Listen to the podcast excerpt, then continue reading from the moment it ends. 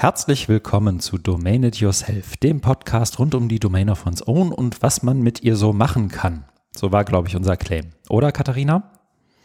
Gut, finde ich. Sehr gut. Also, wenn es noch nicht unser Claim war, dann sollte es der jetzt werden. Genau. Mein Name ist Christian Friedrich. Ich bin Katharina Schulz. Und wir haben uns zu einer ganz kurzen Aufzeichnung zusammengefunden, denn es gibt im Prinzip zwei Neuigkeiten rund um die Domain of One's Own beziehungsweise unser Projekt und die wollten wir natürlich auch im Podcast kurz erzählen. Soll ich mal einfach mal anfangen? Ja, gerne. Neuigkeit 1. Neuigkeit 1 ist, darüber haben wir auch einen schnellen Blogbeitrag geschrieben, ähm, dass wir von Michael Eichhorn rund um äh, die na, wie sagt man, rund um das Projekt, ist das ein Projekt oder ein Einrichtungsstudium Digitale an der Goethe-Uni in Frankfurt eingeladen wurden, um einen schnellen Workshop zu geben rund um die Domain of One's Own. Und ähm, daraus oder unter anderem daraus hat sich ähm, etwas ergeben, nämlich ja, und zwar war Karl-Heinz Pape auch mit in unserem Workshop und der fand die Idee anscheinend so gut, oder ich glaube, er kannte sie vorher auch schon, hat das aber dann zum Anlass genommen, ähm, eine äh, Community zu gründen, wo eben ähm, Domain of One's Own im Corporate-Bereich umgesetzt wird. Oder die Community gab es möglicherweise auch schon vorher. Auf jeden Fall gibt es jetzt ähm, viele Leute, die im Corporate-Bereich Domain of One's Own umsetzen. Ähm, Karl-Heinz Pape kenne ich von Twitter, weil er das Corporate Learning Camp veranstaltet, an dem ich noch nie teilgenommen habe, aber wo ich immer dachte, ja, das ist eine spannende Sache. Also ich verfolge das immer nur so ein bisschen über Twitter. Du kannst da vielleicht mehr zu sagen, weil du schon mal teilgenommen hast? Mhm. Ich war ähm, einmal dabei, wäre auch gerne öfter dabei gewesen. Es hat aber irgendwie terminlich nie so richtig gepasst. Aber ich war, ich glaube, vor zwei Jahren in Hamburg dabei. Ich weiß gar nicht, ob vor zwei oder drei. Das erste Mal, als das an der TU stattfand in Hamburg. Und ähm, das ist ja eine recht lebhafte Community von Menschen, die sich so um Corporate Learning ähm, Gedanken machen und da auch selbst ähm, häufig auch ähm, in, dem, in, dem Feld, in dem Feld. Da hat sich jetzt tatsächlich aus dieser Community heraus ein, Corporate Learning Community ähm, gebildet, die unter dem Hashtag bei Twitter zum Beispiel gefunden werden kann. CLCDOOO. Verlinken wir auch in den Show Notes. Ähm, aber das wollten wir, glaube ich, hier nur ganz kurz loswerden, einfach weil es ja schön ist, dass, äh, dass es noch mehr Leute gibt, die irgendwie mit der die Idee was anfangen können und ähm, damit ja auch irgendwie die Perspektiven auf das Thema nochmal sehr viel breiter werden. Das wird super. Ja, also ich fand das auch total cool, dass wirklich ähm, ganz spontan und direkt dieser Impuls aufgenommen und umgesetzt wurde und nicht lange mhm. gefackelt. Gut, ähm, die sind natürlich auch etwas weniger behäbig als eine ähm, große Institution wie eine Hochschule. Aber ja, ich freue mich über jeden, der das der die Idee aufgreift und was damit macht. So ist es. Wir haben aber noch eine zweite Neuigkeit. Genau. Und zwar hatten wir eine Session bei der OER. Ich weiß gar nicht, wie man es richtig ausspricht. Also es, es war die ähm, Fusion-Veranstaltung der OER ähm, 21 und der Domains mhm. Conference. Mhm. Also es hieß ähm, OER Cross Domains 21 möglicherweise. Mhm. Ähm, genau, und wir haben eine Session vorab aufgenommen und die wurde dann während der Konferenz freigeschaltet auf YouTube. Und wir waren währenddessen parallel auf Discord und haben mit den TeilnehmerInnen gechattet. Genau, so liefen ganz viele, ähm, ganz viele Sessions ab. Ich glaube, fast alle in dem Domains-Track. Äh, es gab verschiedene Tracks. Die OER-Konferenz ist ja so ein bisschen die, eine der großen Stammkonferenzen rund um Open Educational Resources weltweit. Ähm, und die Domains-Konferenz ist eine, ich glaube, inzwischen zweijährig stattfindende Konferenz, die sich wirklich mit Domain of One's Own und Practitioners, Educators rund um Domain of One's Own irgendwie beschäftigt. Und ähm, ich glaube unter anderem, weil, weil Pandemie ist, ähm, wurde beschlossen, das erstens remote zu machen und das dann auch gleich zusammenzuführen, also letztendlich auch die, die Benefits, die dann eine Remote-Konferenz bietet, ähm, mitzunehmen und die beiden Konferenzen zu mergen.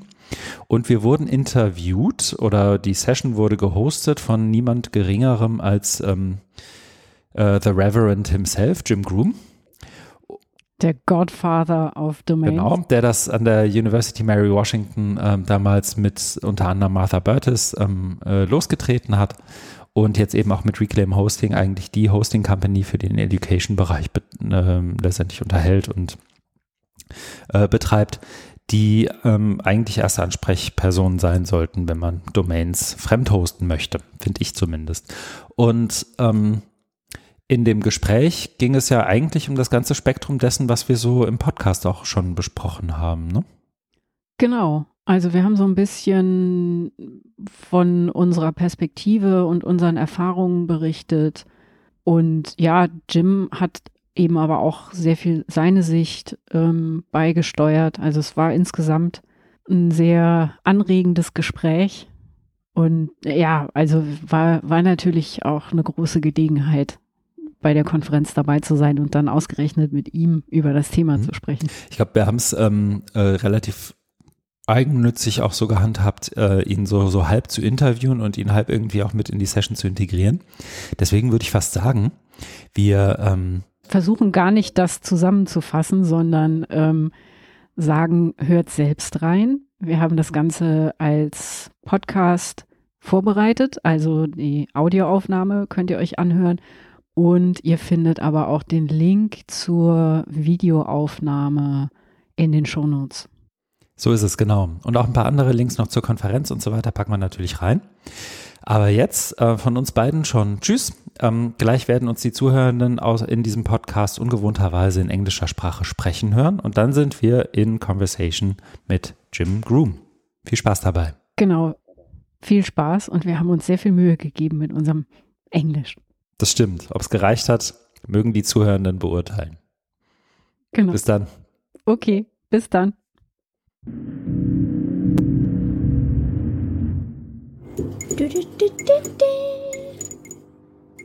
Welcome to this Domains 21 session. I am joined today by Katharina Schultz and Christian Friedrich, and they'll be here today talking to us about outside their domain, introducing German higher ed to the domain of one's own, which is near and dear to my heart. So please, Katharina and Christian, take it away. Thanks, Jim. Um, we're very happy to be here and talk about our project. And yeah, it's a special occasion for us. Yeah, thanks very much. So, what we have planned for for today for this session is um, we'll kick things off with a short presentation, a couple of slides, that uh, Katharina will present, uh, and then hope to dive into a more conversational part, um, especially with you, Jim, but of course, um, not um, also with everyone participating and viewing this session. So let me just see if this works now. We've, you should be able to see my screen now, right? Yeah, thank you. Nice. yeah. So first off, we have a short presentation about our project. Um, it's just simply called domain of one's own because um, actually the concept is not very well known in Germany, and that's one of the main goals of our project to make it better known in Germany. And our project is funded by um, the University of Applied Sciences Hamburg, HAW Hamburg, as part of uh, a cooperation of all um, or most Hamburg universities called the Hamburg Open Online University. It all started at uh, an event called OER Camp Meets Hacks and Tools. The OER Camps uh, was a series of bar camps uh, funded by the German Ministry of um, Education and Science. And uh, the Hacks and Tools was sort of a workshop where people could bring their OER projects and work with coaches. And there was also um, the opportunity to win funding. And Christian and I were there. It was um, almost exactly a year ago. And we had talked about doing something um, on Domain of One's Own before. And we spontaneously decided to um, pitch for funding. And this is us during the pitch. And yeah, so we were a bit surprised because it was all spontaneous and we actually um, won a little bit of funding by um, Hamburg Open Online University. The project um, has sort of um, the main task or one of the main aims is, as I said, making domain of one's own better known in Germany, but also um, is um, when you translate something into German or any other language, you also have to um, to suit it to um, the the country and not only translate it, but also look at the differences and what um, the special, what the culture needs.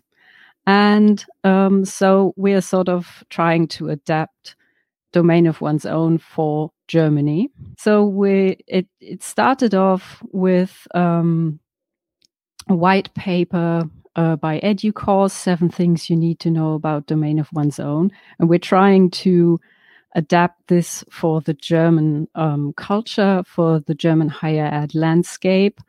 Yeah, the main goal is to tell people how to do it. So, what is it? Because, um, as I said, it's not very well known. So, we um, want to provide material about um, what the concept uh, entails and but also what they sh- should know if they want to try to implement it at their own um, university. And so we're looking at the at the concept from different perspectives, um, pedagogy, didactics, but also um, cultural um, circumstances, organizational aspects, and but also the student's perspective is very important for us. We started out by taking a look at um, the concept through a series of um, conversations, which we recorded in a podcast. And we had different guests from um, different fields. We had someone who is um, an expert on uh, open education and works in um, is is a professor in the field but we also um, we talked with the students and we also talked with people who are more um, in the strategic sector in german higher ed. Apart from the podcast we are also um, going to develop um, uh, white papers and sort of um, uh, guides or how to's um, that you so you have a guideline if you want to implement the concept in your um, teaching. What we'd like to talk about now is the challenges that we face, but also um, we um, brought a couple of questions that we could uh, would like to discuss with people who have experience with um, the concept. And some of the the challenges we face um, is that um, uh, Germany is um, largely conservative, or it has very conservative traditions. Um, the German higher ed lan- landscape, and but it's also largely publicly funded, which means it's um, traditionally underfunded and it also has a culture that is um, not very uh, open to change. And yes, so we brought a couple of questions that we um, could discuss. And we would also like to hear from you about um, your experiences and also your success stories. So we, we're hoping there those are out there. But one of the things I wanted to ask as we start this, and uh, I'm pretty interested in, is over the last five or six years, since about 2016, when a, a German contingent came to OER, and I was actually at that conference, there seemed to be a moment in the German higher ed landscape where it's like OER is something we need to pursue. And I wonder, like, how has that developed?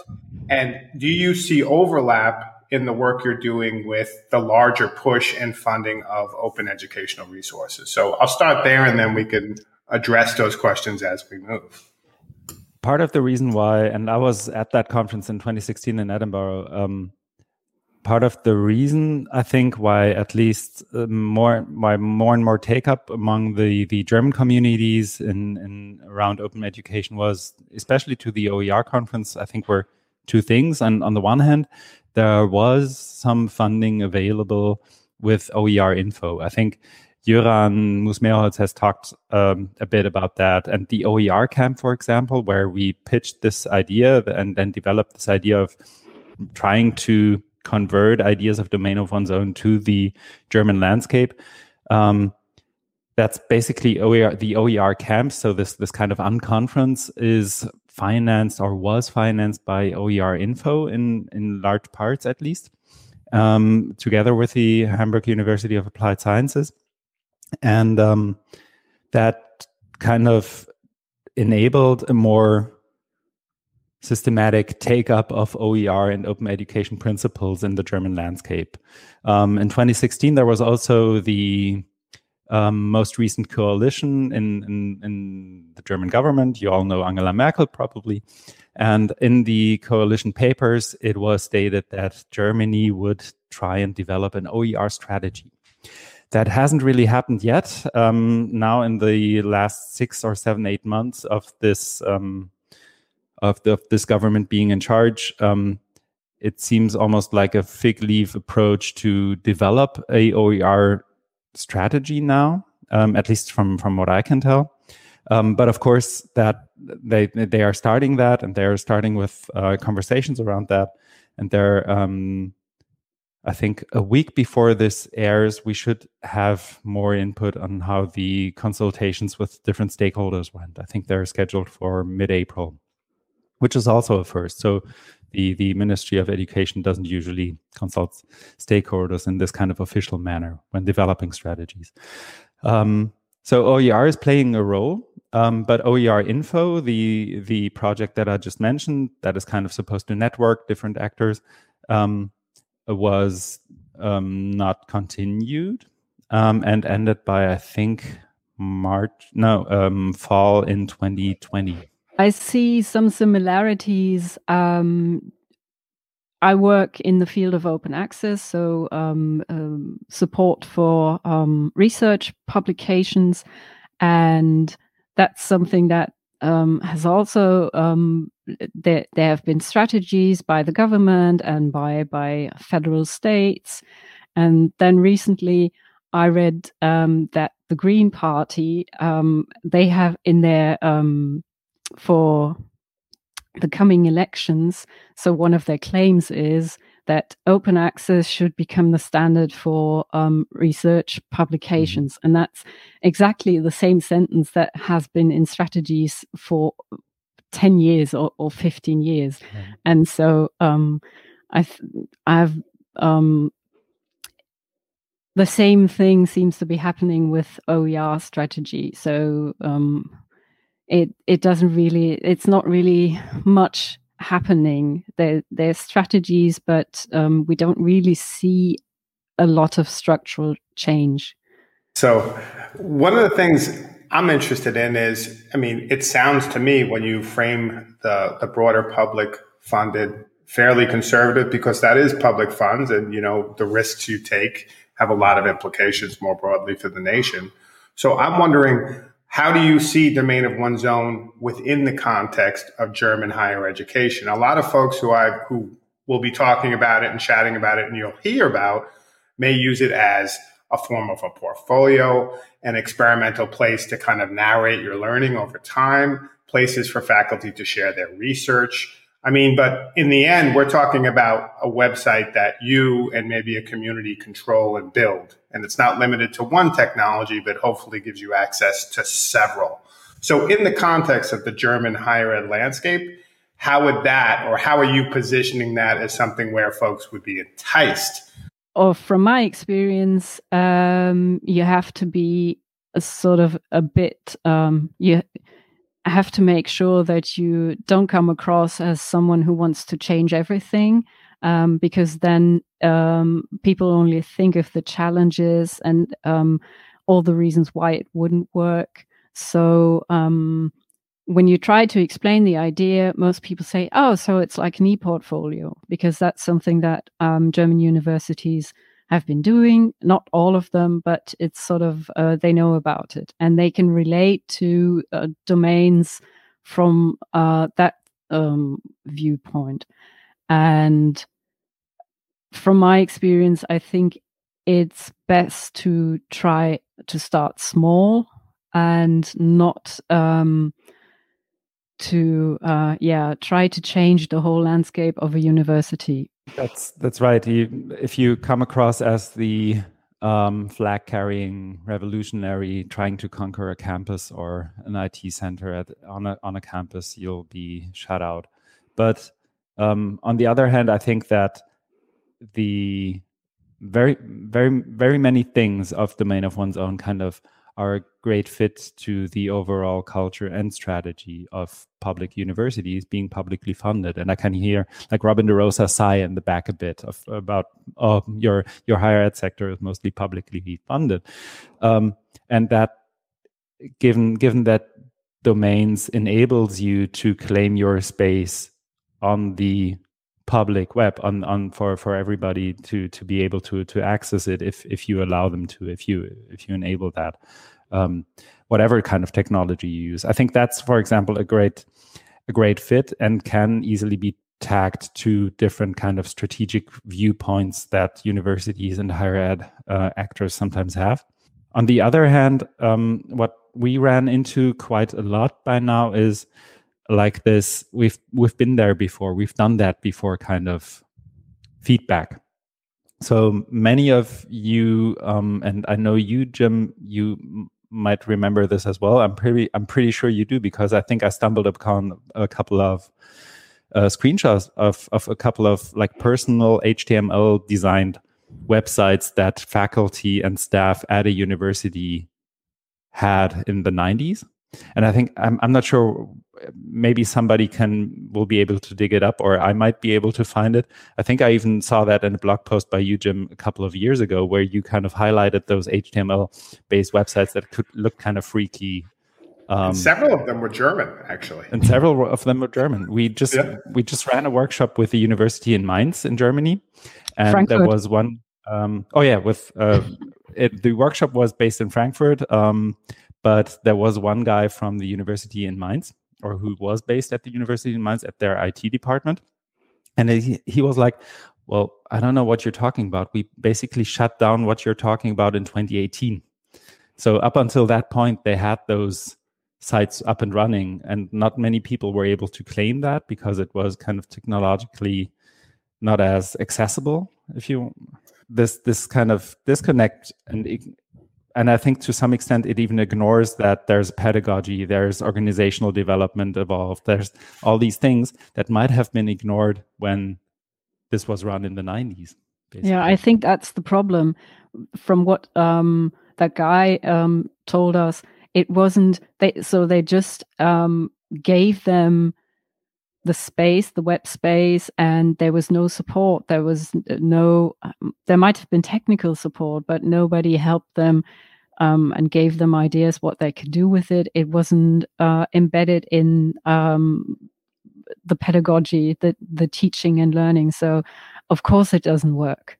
The the idea of the '90s web. There's a, a Russian net artist, Olia Lialina, who I'm I'm really interested in, and she just wrote a piece uh, from from my to me, talking about the changing nature of the web from a kind of my site, my space, my you know mm-hmm. uh, GeoCities to me. Look at me, here I am, and and how the me is always on another platform that you don't own. And I think that point you're making about these faculty who actually were doing open education, were sharing their courses, were building out resources for students, were running entire courses online in the 90s using HTML. We're really alighting and kind of, in some ways, not only alighting, but full blown bulldozing a whole infrastructure of uh, the web and open educational resources in place of these platforms, in place of these vendor solutions, in place of you name it. And the point you're making, which is really interesting, because I was on a call recently where there was a school who was arguing we need to get rid of, you know, hundreds of HTML sites on an Apache server because like they're no longer sustainable. And I have this voice in my head from Olia Lialina's recent, you know, article where I'm like, that's a mistake. Like, I don't know if this makes sense to start thinking of the web as a kind of a necessarily singular progress where the idea of building and creating a sense and a presence that you have and that can be consistent and maybe not the brand that the university is going for is important. And I think in some ways that space of a domain of one's own, whether it's through Reclaim or wherever, is important because a lot of those faculty have become disempowered with the work that they did for many of them several decades. So it's a really interesting question around how much power do we cede, not only to the big platforms, right, but also even to central IT of the work we've done over time. And I, I think that really puts domains to me in a very interesting place because historically the need for it is there. But uh, I think that might be one of the big obstacles in Germany, actually, central IT and central uh, communication departments who don't really want to give um, not only students but also faculty, faculty they don't want to give them uh, their own domains. That's uh, the first thing you hear um, at several universities. Why should we? Uh, should uh, central communication uh, allow students to have their own domain when even we, the faculty, aren't allowed to have it. And um, you talk to central IT, and when you're building a, um, a publication server, um, like an institutional repository, um, yeah, but they can put on that server they can put anything they want. Who who, who controls the quality? And so that's I think that's a big obstacle in Germany. It's a, a, question there, and it came up recently. I think Gardner Campbell blogged just the other day about this idea of how do we and why who why do we have the power to cede so much of the cultural history of an institution and the thinking for faculty, for students on these different technologies, whether they're HTML sites from the 90s or say a web, a WordPress site that's no longer wanting to be supported by central IT or whatever. How do we give one group that much power to say no or to say goodbye? And this isn't to vilify central IT because they have a lot of real challenges in this changing ecosystem, right? Like they have hard to keep on to their, to their, um, employees because so much they can make so much money elsewhere. They have to outsource a lot of that to keep up. I mean, there's challenges, at least if mm-hmm. I'm speaking from the US perspective. But at the same time, p- politically and policy wise, these decisions are being made unilaterally about a whole history of web based learning, where I think in this moment during the pandemic, we'd be like, oh, maybe it's important to hold on to a little bit of that long history to understand where we were, where we are, and where we're going. But I find that stuff is just bulldozed, kind of like cities during the 60s as they're getting ready for the next wave of gentrification. It's really crazy.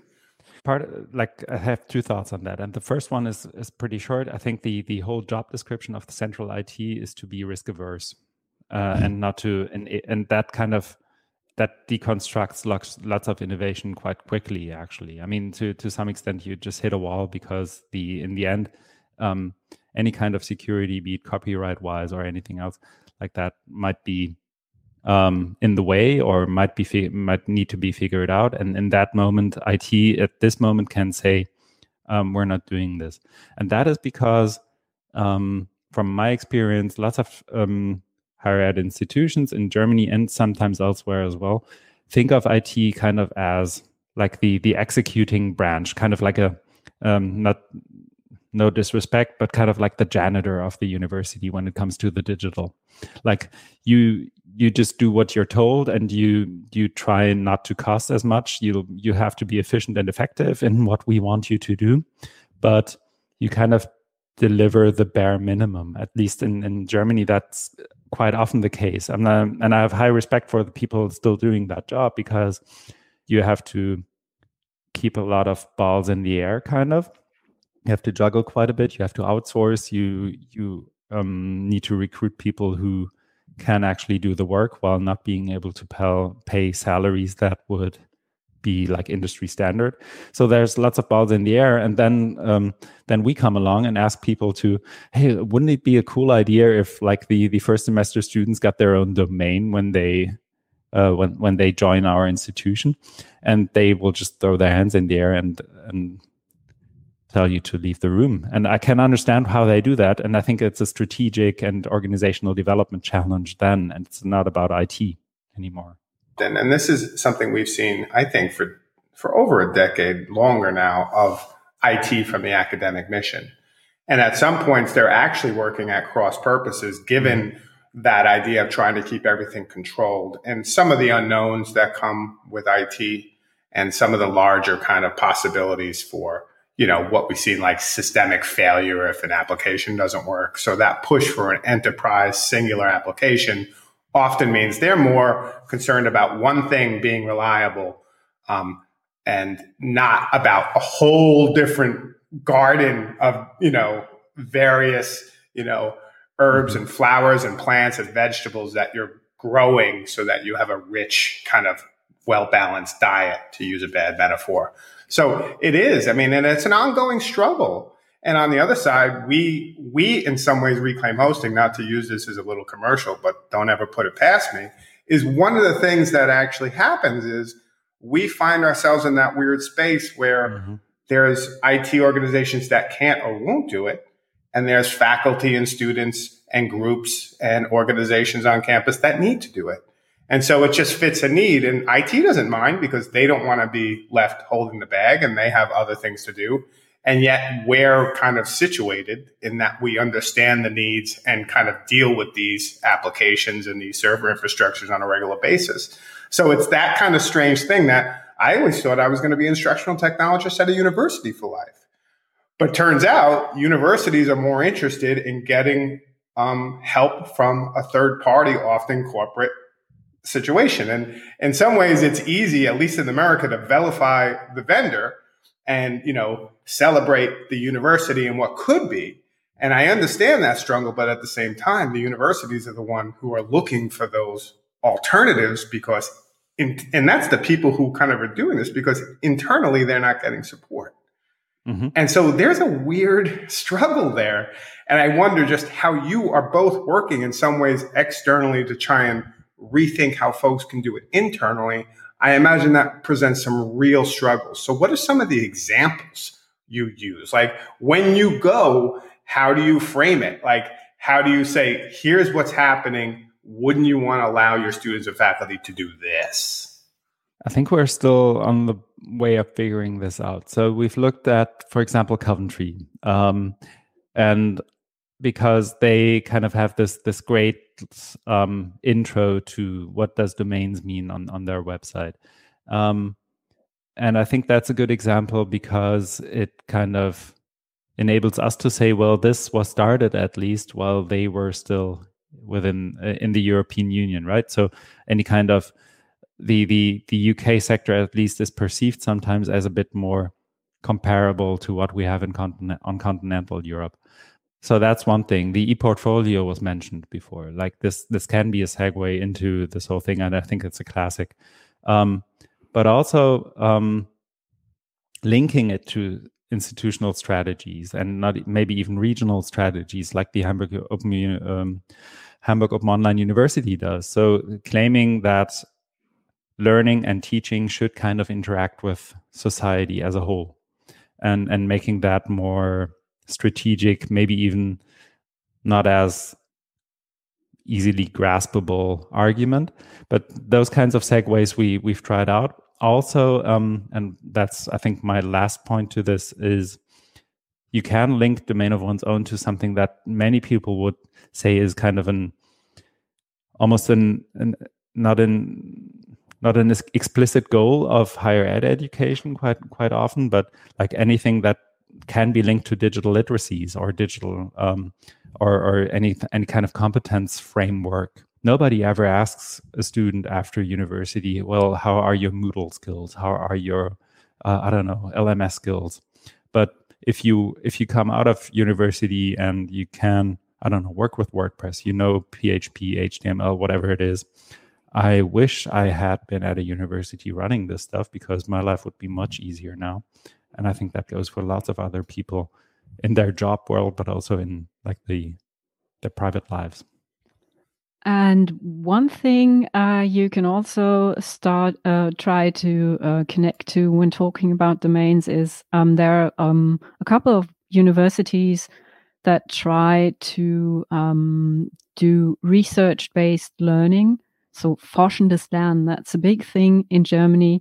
Has a um, sort of a strong, it has strong advocates in Germany, and um, so that's also where I come from, from the open access um, viewpoint. So trying to link uh, student publishing to domains um, can also work. There, there are projects that try to have students publish um, also as part of their studies. So that that's also something that um, some universities can relate to. I have to say, this has been an amazing conversation. I want to thank you both for taking the time to not only promote the good word of domain of one's own far and wide in Germany, but also just thinking critically about what it means to do something like this in a different context, culturally, politically, etc. It's it's super interesting, and hopefully you'll find not only other people inspired by your work, but also inspired by others, so that the virtuous circle can keep on turning. So thank you both for joining us for another great session in Domains 21. Big fan. Thank you. Thanks for making this work. Looking forward to the other sessions. Hmm. nom nom nom.